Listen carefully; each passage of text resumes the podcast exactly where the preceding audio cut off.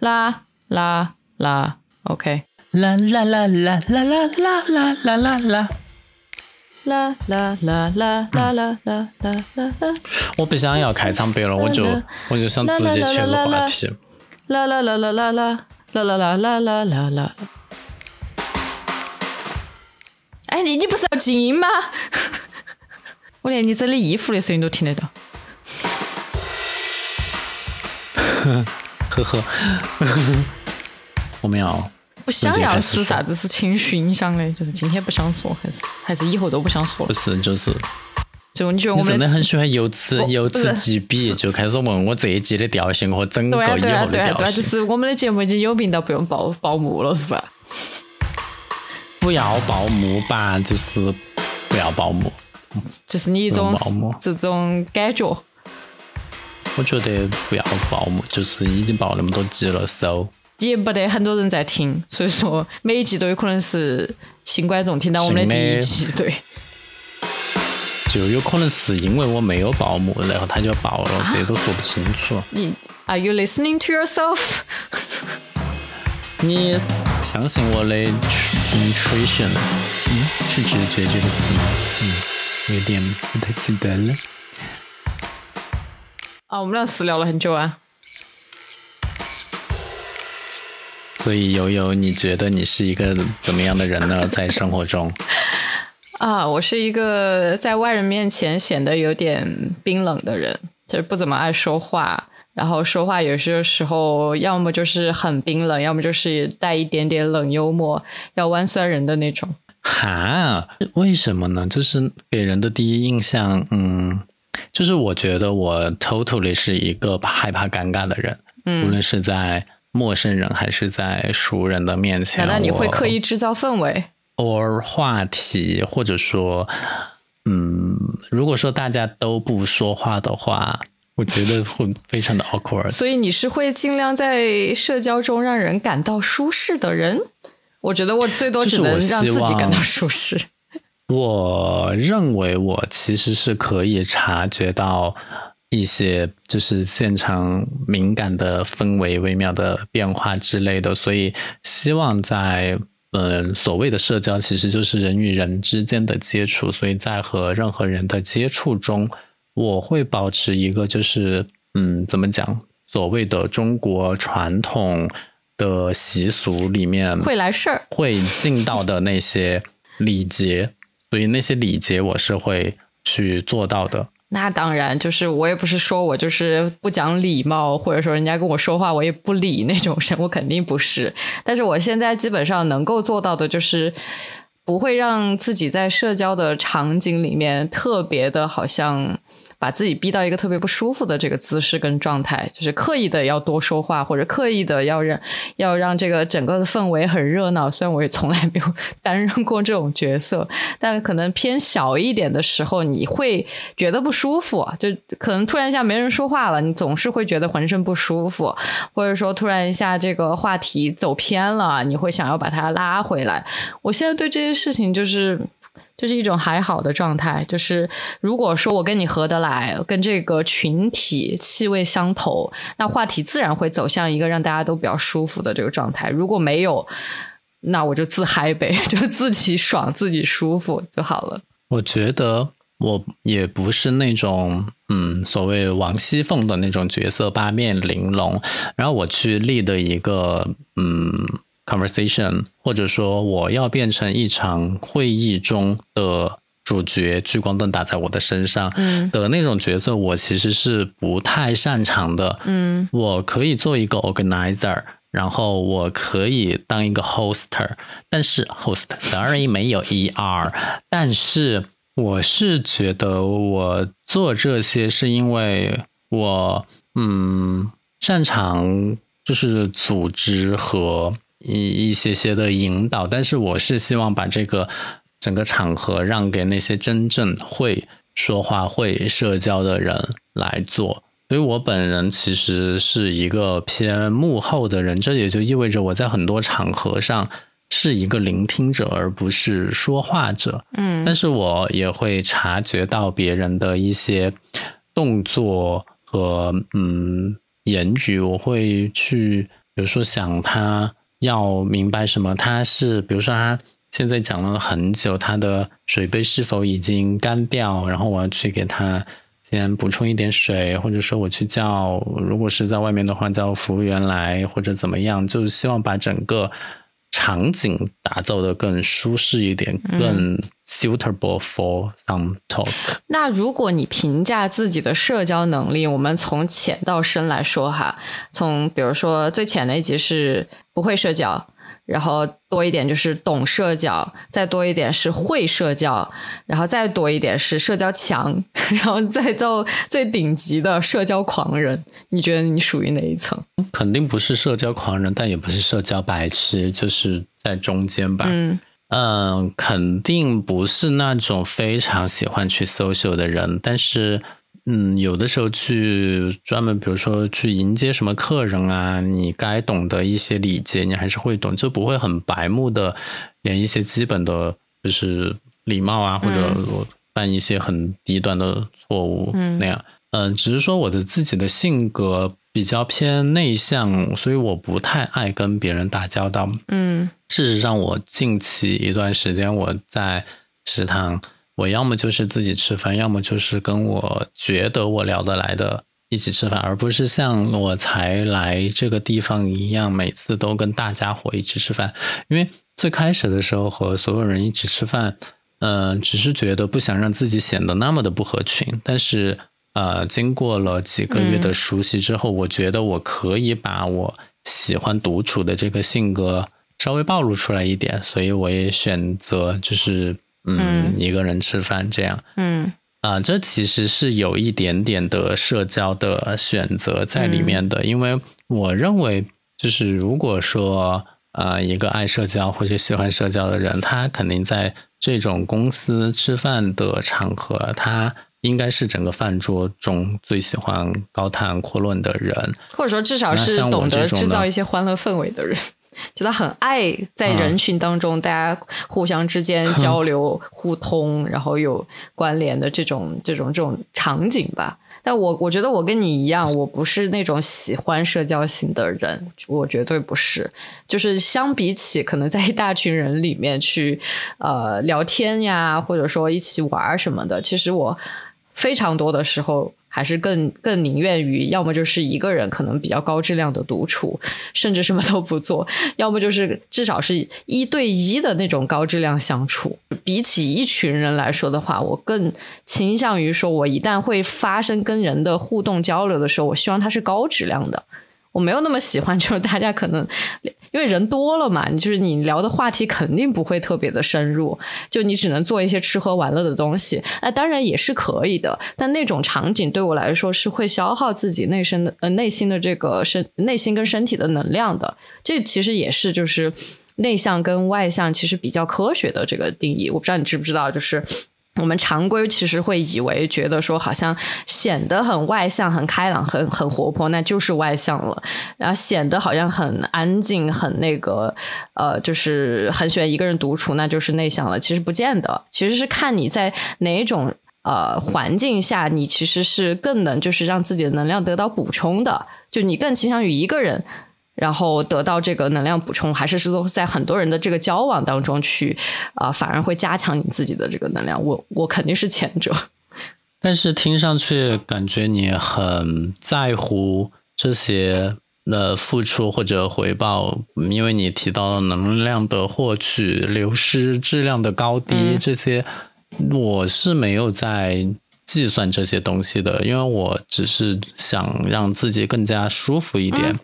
人多，我会觉得有一点点的不那么 OK。不是说我完全不能接受，我当然也也很理解中国人对于面子这个东西的一个一个理解。嗯，就是我至少我不会做到人一多我就要马上端盘子走人的那种程度，就是还是会尽量的。端盘子不是服务员吗？不是走人的，是拎包走人好吗？嗯。就是在那个食堂吃饭的时候，也不会因为人多自己先吃完就先走，除非真的有事情，然后基本上就会等到大家吃完，然后再走。嗯。因此呢，我觉得我这种社交底线，就社交礼貌度的底线还是在的，但是我确实不爱嗯。等到所有人一起，因为我觉得太花时间，而且我又不是一个 speaker，我、我是真实的啊，maybe 这其实也是一种计算吧，就是是一个比较浪费时间的场合，但是我不会去想它的质量高或者低，我只是觉得我不想把时间花在这上面。嗯。嗯。嗯，我觉得，嗯，就刚刚说几种不同这个场景啊，我觉得我自己懂社交、会社交，或者说甚至评评估我的社交能力强不强，完全取决于那个场景跟在那个场景下的人到底是怎样的。就很多时候，因为我自己觉得啊，我从小的这个成长环境、家庭教育的这个背景，就我父母其实都不是那种社社交很强的人。包括说他们真真的就是密切交往的朋友，我都我都数不上来。就我们家还一直是蛮 isolated，就是很很很独立的这种状态。就本身我从小耳濡目染，就没有学会说在不同的社交场景里，我应该怎么自处，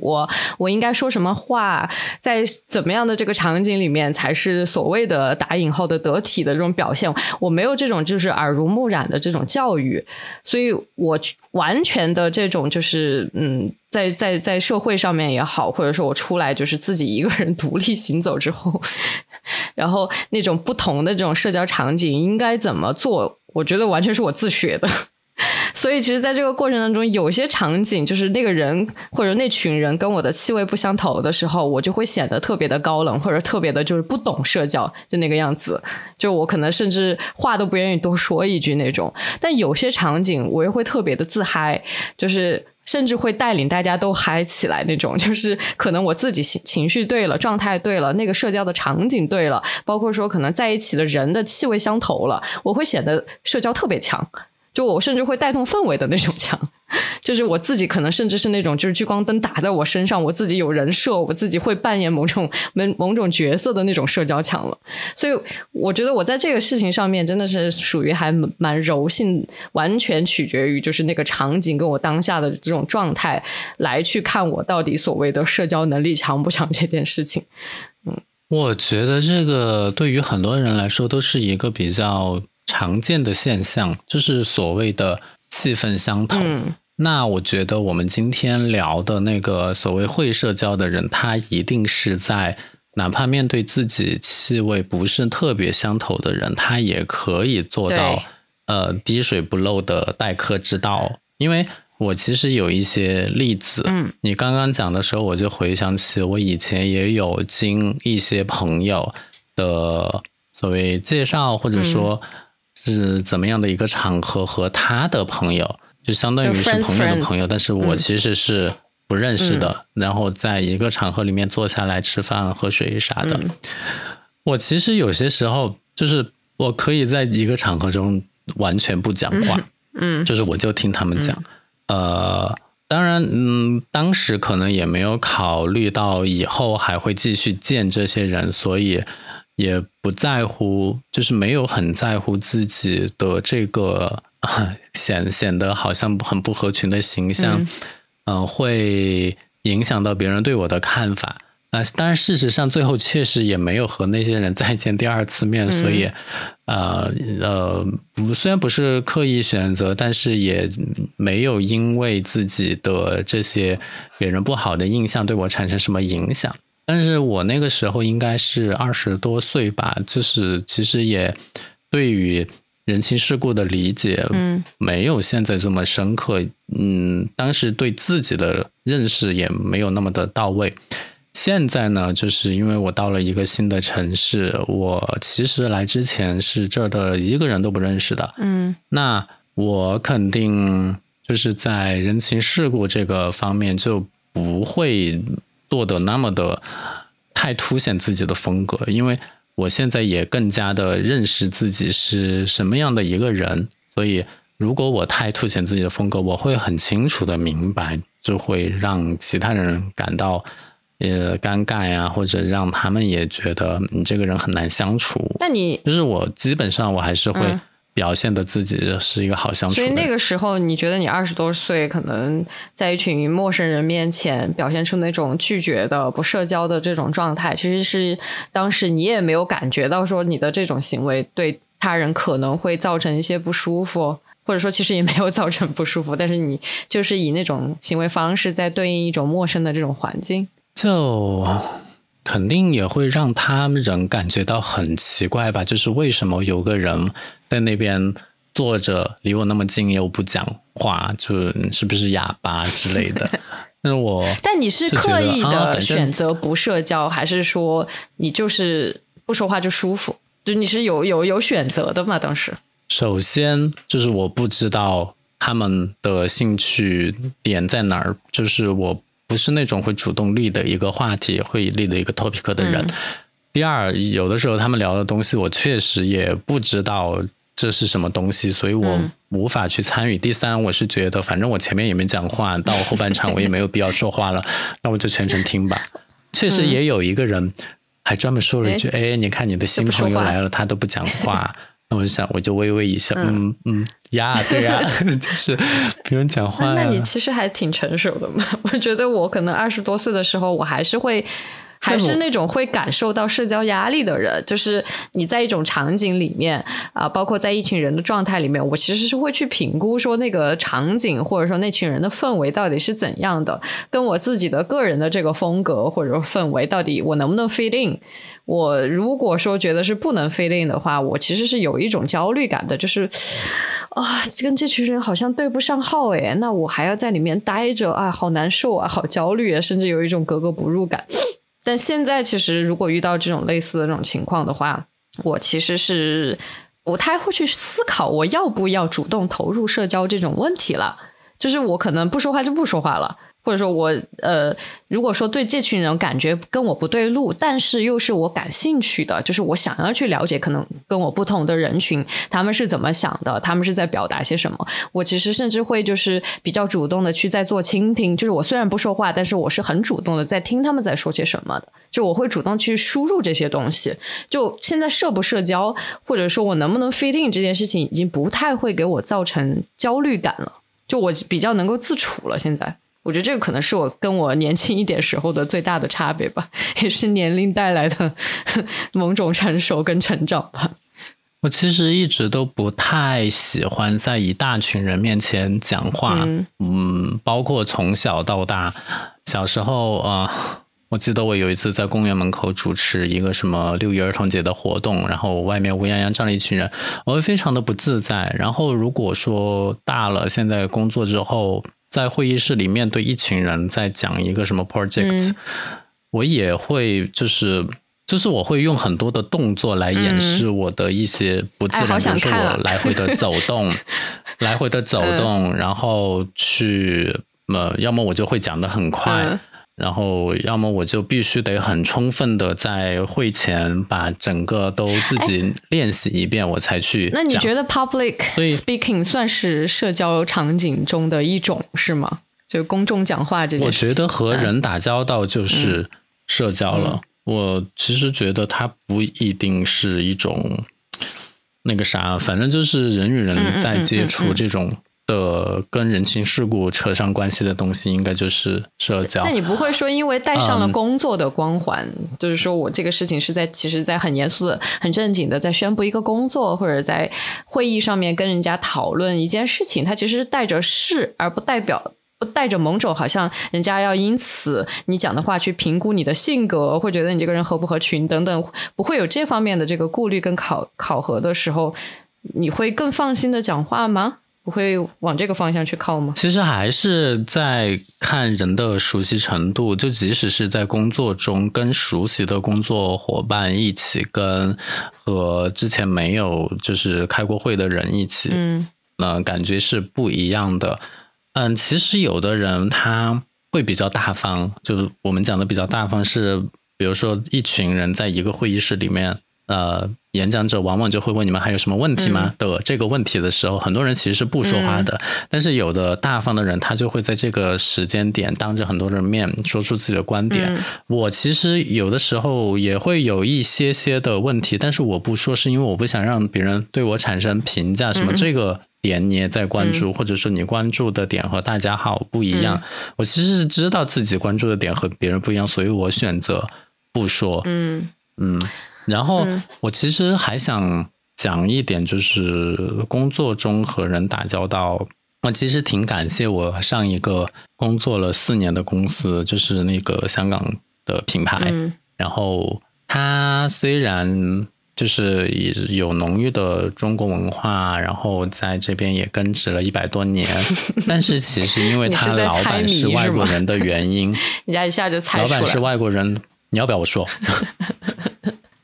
好，你说。所以，但是因为他老板是外国人的，哎，你这个时候你就很不懂公关，公关就是不会把话说那么清楚。好，我继续讲。所以，因为老板是外国人的原因呢，他就是还是会有一点点的外资的文化在里面，所以他就允许每一个员工有自己的不同的性格，哪怕是像我这么的 isolate。的人自己选择离群所居的人，只要我的工作能力还在，他也是允许有我这样的人的存在的。但是我当时非常的 take this advantage，我简直是把这一点利用到了极点，就是我可以做到极度的不合群。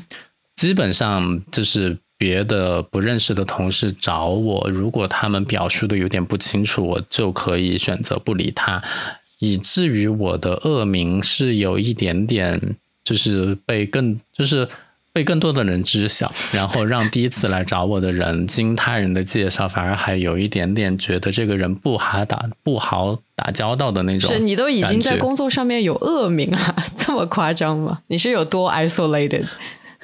呃，反正我当时我是没有在在乎这些的，包括我们当时中国区 marketing 的 leader 到成都来，然后我们一起吃饭，我其实。我我整全程也没有讲话，就是就其实你最舒服的状态就是不理人是吗？就不用去顾及别人的感受，然后不用去拿捏分寸，完全做自己啊。嗯，对啊。但是我觉得，反正我当时我的直属上级，嗯，有找我聊过，他说还是不要让别人觉得不要，就是不要那么的不舒服。嗯，所以我到了这个公司之后呢，我就觉得。嗯，其实别人有的时候讲的话是对的，这些其实是可以听的。尤其是我现在在一个陌生的地方，而不是我之前很熟悉的地方，以及我必须要让自己在这边站稳脚跟，就是所谓的必须要通过试用期什么巴拉巴拉之类的。你通过试用期了吗？的这些下个月，然后才开始这么久，就是不要让自己显得特别的突出。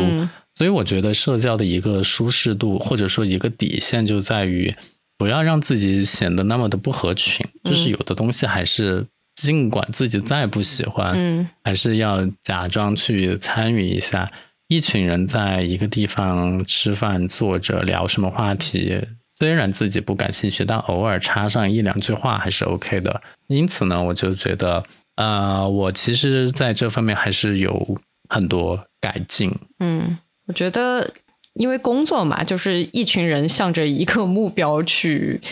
呃，达成某种公司想要达成的这个战略目标嘛。就是你是靠一群人在做这个事情，就不管你处在这个组织里面、这个公司里面的哪个位置，你永远不可能是你这个独立单元能够运转起来就可以达到目标的。所以肯定，你如果是你在一个公司里面上班工作，或者说你是老板、领导也好，你总是要去有社交的某种状态，要跟人去沟通，要去交流。不管是以工作的方式，还是工作以外的这种方式，你总是要跟人打交道的。所以我觉得完肯定是不能把自己完全隔离起来的。但是你要做到哪种程度呢？这个其实是需要把控一些分寸的，就是。呃我以我自己来举例吧，就是我现在在这个中国成都的这份工作，其实我最早也是就从算是从核心团队这样慢慢慢慢做，就一直是有一点点呃自己又要做执行，然后又带着某种管理的这种角色，然后到现在可能是一种比较偏纯管理的这种角色了吧。就是呃，我之前的状态是是会跟我可能合作关系比较紧密的一些人、一些同事会。因为可能一些兴趣点的一致呀，包括说可能有一些场合，我觉得说，哎，可以大家一起约个吃个饭啊，看个电影什么的，或者有一些娱乐活动，可能可以在一起这个样子，因为。我就是一个没有工作之外的朋友的人，就有些时候想吃个饭或者想看个电影，还是会约身边的人。这种那身边的人是谁呢？那就是同事了呗。就我还是会交一些这样的一些啊，既是同事又是朋友的人。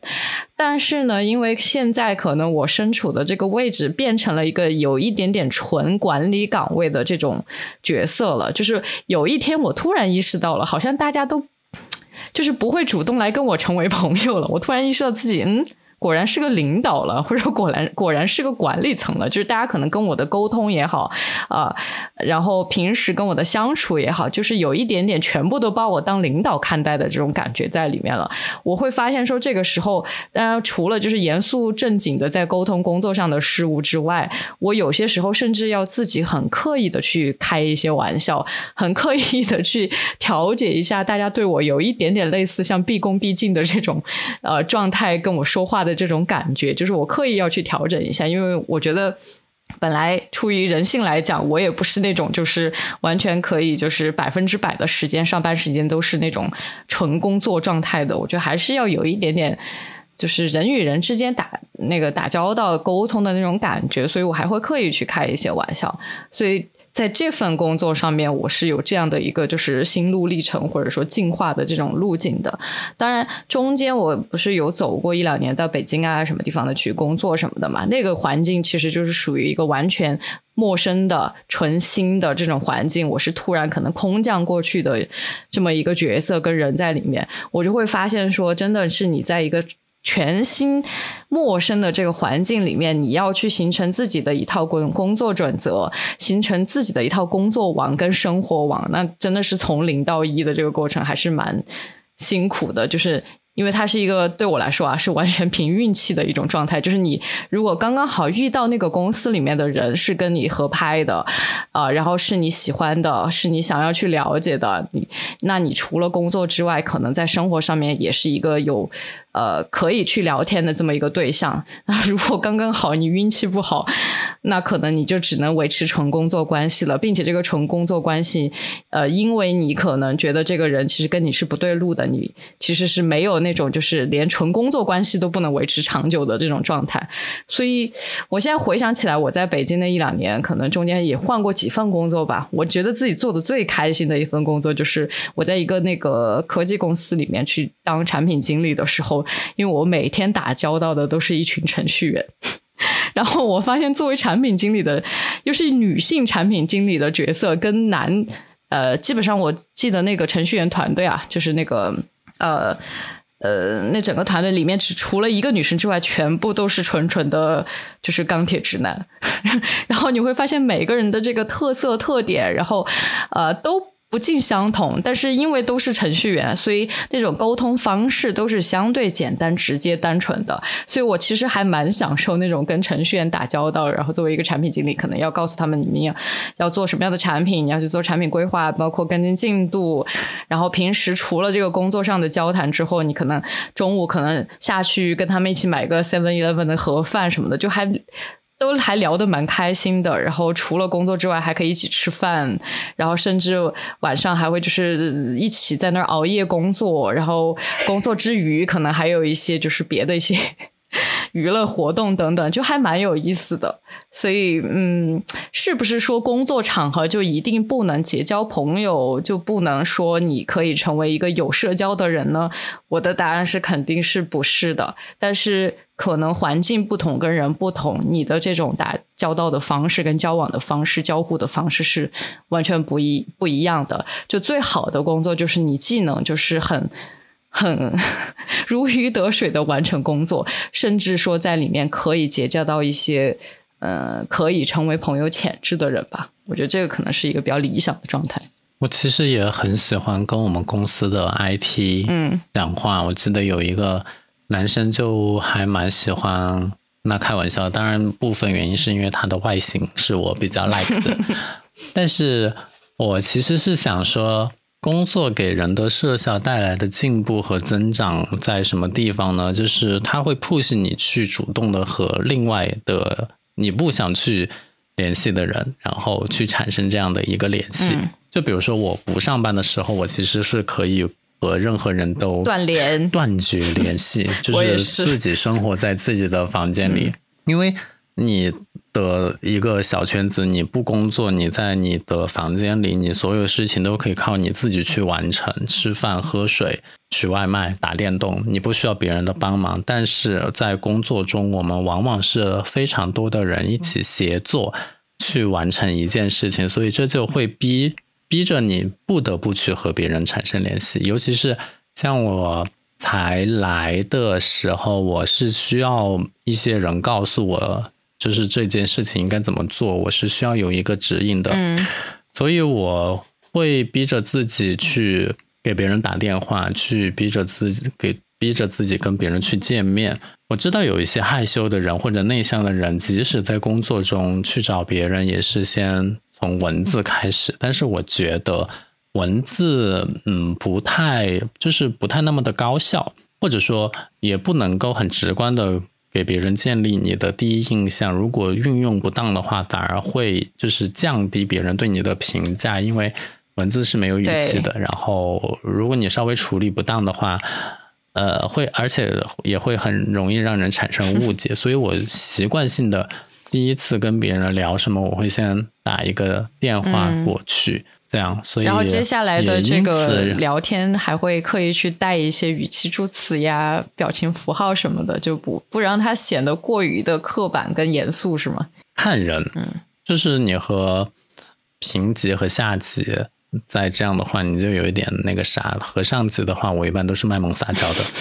所以呢，因此我也得到了很多 support 和很多的 benefit，就是因为我向上管理，我觉得我做的还行吧，嗯。那我现在是没有下级，所以我无法分享对于下级的这个的方式。但是如果说和不同部门的人打交道呢，我觉得我现在做的也还算 OK。就是，呃，因为我觉得我的一个秘诀就在于我会主动的去做很多的事情，哪怕就是有一些其实你可以安排别人去做，但是我基于一种嗯。怎么讲？就是我对于很多人的能力是质疑的，就我天然的不相信很多人，所以有的事情我必须要亲自去核实。那既然我都要去核实，我就第一次我就不让你去做了，我就干脆直接自己去做，因为反正你也做不好。所以我的这种积极性和主动性是现在职场中很多人稀缺的。这个我也不是在自夸吧，就是很多人现在。非常喜欢甩锅，就是能不自己做就不自己做。我们叫职场本位主义。嗯，他他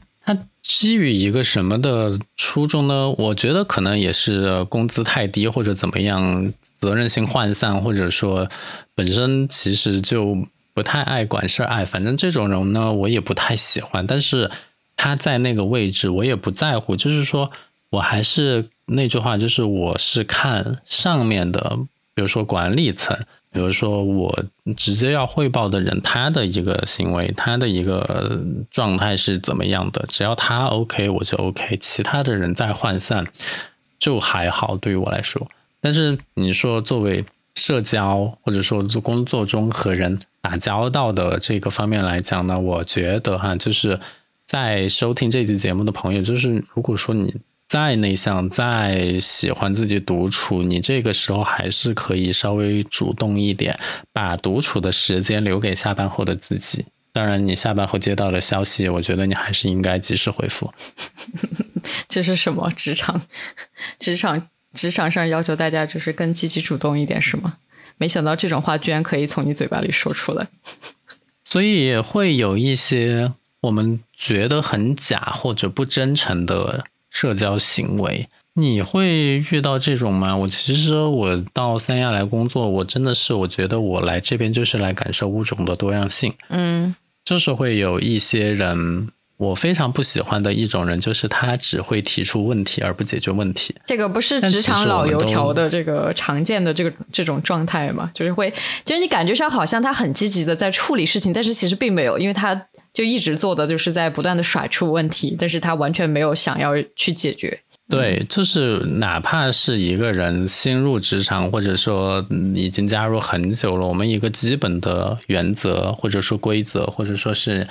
一个办事方法就是，你提出问题的时候，请自带一个解决方案。谁不会找问题啊？大家来找茬，这个是很难的事情嘛？但关键是你能不能把它解决掉啊？或者说，就是你发现了一个不是你工作范围内的事情，然后你希望别人去解决，其实也有非常多的，就是怎么讲，所谓的人情。或者社交或者怎么样的一个方式去缓和的推进，你究竟是要在大群里面艾特他，还是私底下给他讲你这个地方错了，你其实可以修改过来，这完全是取决于你自己的一个，我觉得可以上升到人生态度的高度。所以你刚刚说的那种人，呢其实是觉得他嗯，算是某种意义上的情商其实不高，不太懂社交的人是吗？就有的人会误以为这种人很牛，是社牛。因为他可以在很多人面前讲话，但是他真的确实，他也就是只是做到了声音大而已。那你觉得我们传统意义上哈，好像有一些概念，比如说说一个人情商高呀，这个人哎呀太会社交了呀，这个人太来事儿了呀，这个人哎呀很懂人情世故，好像这些词或多或少的都会被渲染上一些就是。嗯，好像这个人有点假，这个人有点虚伪，这个人好像懂社交什么意思吧？就是哎呀，什么人见人说人话，见鬼说鬼话嘛，就是这种感觉。就我不知道你对这些概念，你觉得你同意吗？会有这样的人啊，但是这样的人就很不真诚。就是呃，我觉得我自己是一个，嗯，虽然我不会满足你的所有愿望，就是也不会让你，但就是在让你。就是对你说一些安慰的话之类的，但是我觉得我是一个可以办事情的人，就是把目的达成。我之前就是已经离职了，但是他之前还在岗的时候，他经常给别人说一些大话，拍胸脯保证这个目标一定可以完成，那个合同一定可以签下来，然后这个你放心，我去帮你就是了。但是直到他离职，这些东西都是镜花水月，就是一个。承诺常常很像蝴蝶，美丽的飞，盘旋然后不见，就是虚假的、很空的一个东西。所以我就觉得这种人很不 genuine，就是会让人感觉到，嗯，就是会让人感觉到你的我其实是我当时发现了他的这个问题之后，我就刻意的跟他拉开距离了。然后我不想跟这种人产生联系。我觉得这个也算是职场上我的一个。啊，选择吧，呃，就是指我们聊单纯的工作，他甚至他可以在工作的对接的话语中带上个人情绪的，然后开始谩骂，或者说开始就是即使是打字也感觉到他的那种莽撞，但是我觉得这样的人是非常不可取的，我不喜欢这种，就是虽然我有的时候会。很细致，然后跟别人讲很多，呃，就是我我就是很具体的东西，但是这些所有的东西都是可以真正的推进这个事情的，而不会去做一些拍胸脯保证的事情。我是跟你一致的想法，我觉得虚伪的人我们肯定都是不喜欢、不接受的。我觉得人与人之间的这个交往，真诚，我觉得对我来说是第一要义。就是任何任何层级的这个交往，任何关系下的这个交往，可能包含同事、包包含朋友、包含恋人、包含婚姻等等的。我觉得，be real, be honest，这这个我觉得是一个。对我来说，最基本、最基础就是第一要义的这个东西。所以刚刚其实说了几个标签嘛，就是说一个人情商高、会社交、会来事儿、懂人情世故等等啊，这些对我来说其实都是算是中性的词。我不会认为说跟这个人贴了一个他情商高或者会社交这个标签，他就等于说这个人虚伪。或者说假，我觉得虚伪跟假就是虚伪跟假，就是你可以有很明显的一些行为跟语言，或者说思维方式去指向这个人其实是假的人、不真诚、不真实的这个人的。但是刚刚说的什么情商啊、或者社交啊等等啊这些，我觉得就是人与人之间的这个基础的社交属性，或者说基础的涉及到社交的这个思维方式不一样的。呃，一种情形吧，就是因为其实我，嗯，个人生活当中也好，或者说工作关系里面也好，就是我会遇到那种人，就是他可能在各个方面的这个事项上面，他处事处事的这个方式非常的灵活，包括说在一些社交场景里面、工作场景里面、生活场景里面，他特别会去呃拿捏那个分寸，就可能跟不同的人他在意的点不同，他拿捏分寸的这个尺度就把的很。很紧，包括说比较会察言观色，就是可能这个人喜欢什么事物，这个人在意什么点，他会比较细微的去能够去观察到，并且可能会指出来，或者说对应的去，因为他这个人喜欢什么，不喜欢什么去做一些事情，包括说待人接物上面显得会比较大气一点啊，包括说可能在一些就是呃大家疯狂输出、疯狂讲话的一些场合，他特别特别会接话等等，我觉得这个完全就属于每个人的基因不。一样，性格不一样，属性不一样。我现在是完全能接受这样的人的这个存在了，我完全不会觉得他们虚伪或者说假，就是这个只是那个人可能对待社 social 场景他跟我不一样的点而已。就是我是那种就是。呃，可能在人与人之间的这交往上面，我对我在意的、感兴趣的人，我会特别的敏感，特别的会拿捏分寸，特别的是可能跟他讲话会比较顺畅等等。但只不过这个人就是像我刚刚之前也在说的，跟我可能气味对不上，那我可能就没那么灵活，没那么会拿捏分寸等等，不太会去观察他的这个呃一言一行等等。这个只是我在选择上跟刚刚说的那种情商高的人。嗯，处事方式不一样而已，所以其实由此，呃，这个话题延展到了另外一个话题，就是我发现说，就是像我你我这种可能偏独生子女，虽然我现在也不算独不算独生子女，我有一个就是小妹妹啊，但在我绝大部分人生当中，我都是属于独生子女的这样的一个状态，包括你也是哈。我们这种类型的人呢，相比较于那些可能家里就是生活在一个大家庭的，然后生活在一个可能自己有哥哥姐姐、有弟弟妹妹的这样的一些环境里面的一些可能跟我们同辈的一些人啊，相比较起来，我就会觉得像我们这种偏独生子女的这个人，就会更加独立，更加说句不好听的，就是会比较以自我为中心，会比较显得没那么来事儿，没那么懂人情世故一些。而那些就是有兄弟姐妹的生。生活在一个大家庭里面的人。他反而因为可能长期的生活状态就是在跟人交往，就是家里进进出出都是人，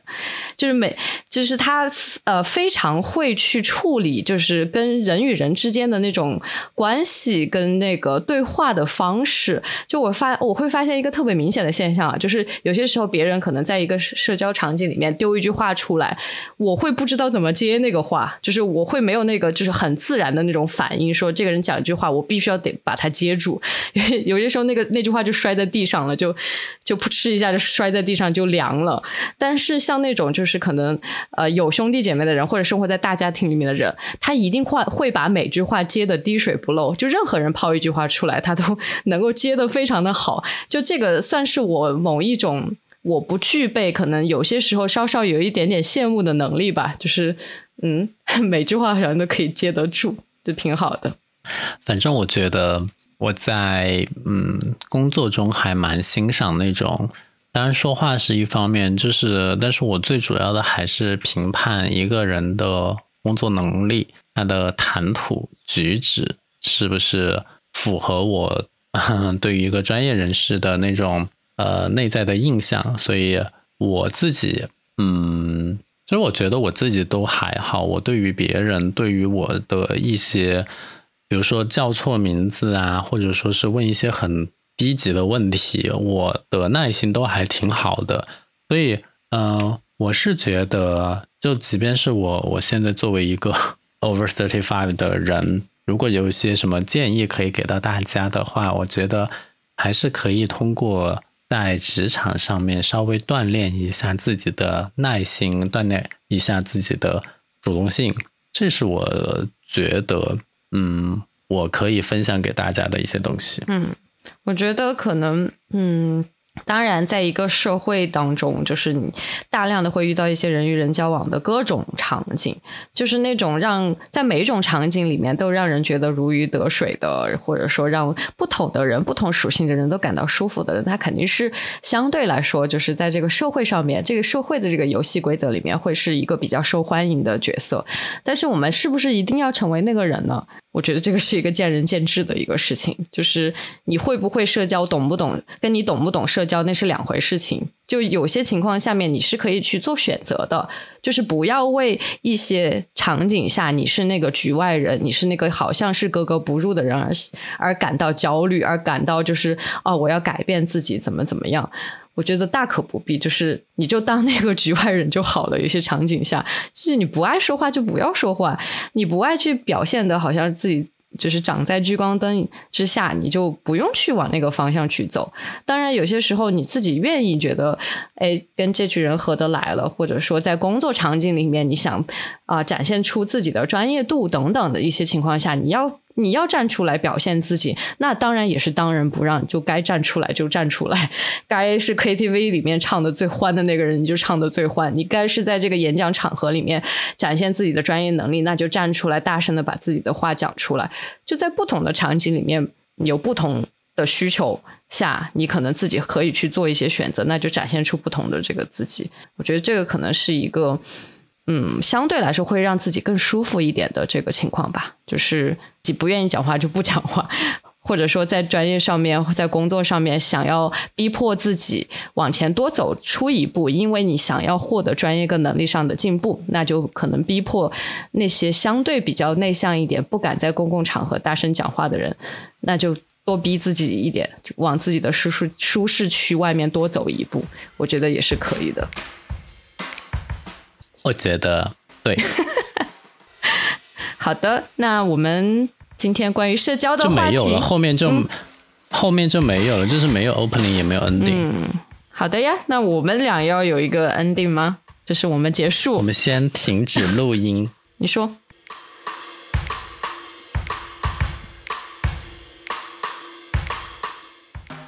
就说一二三按就好了。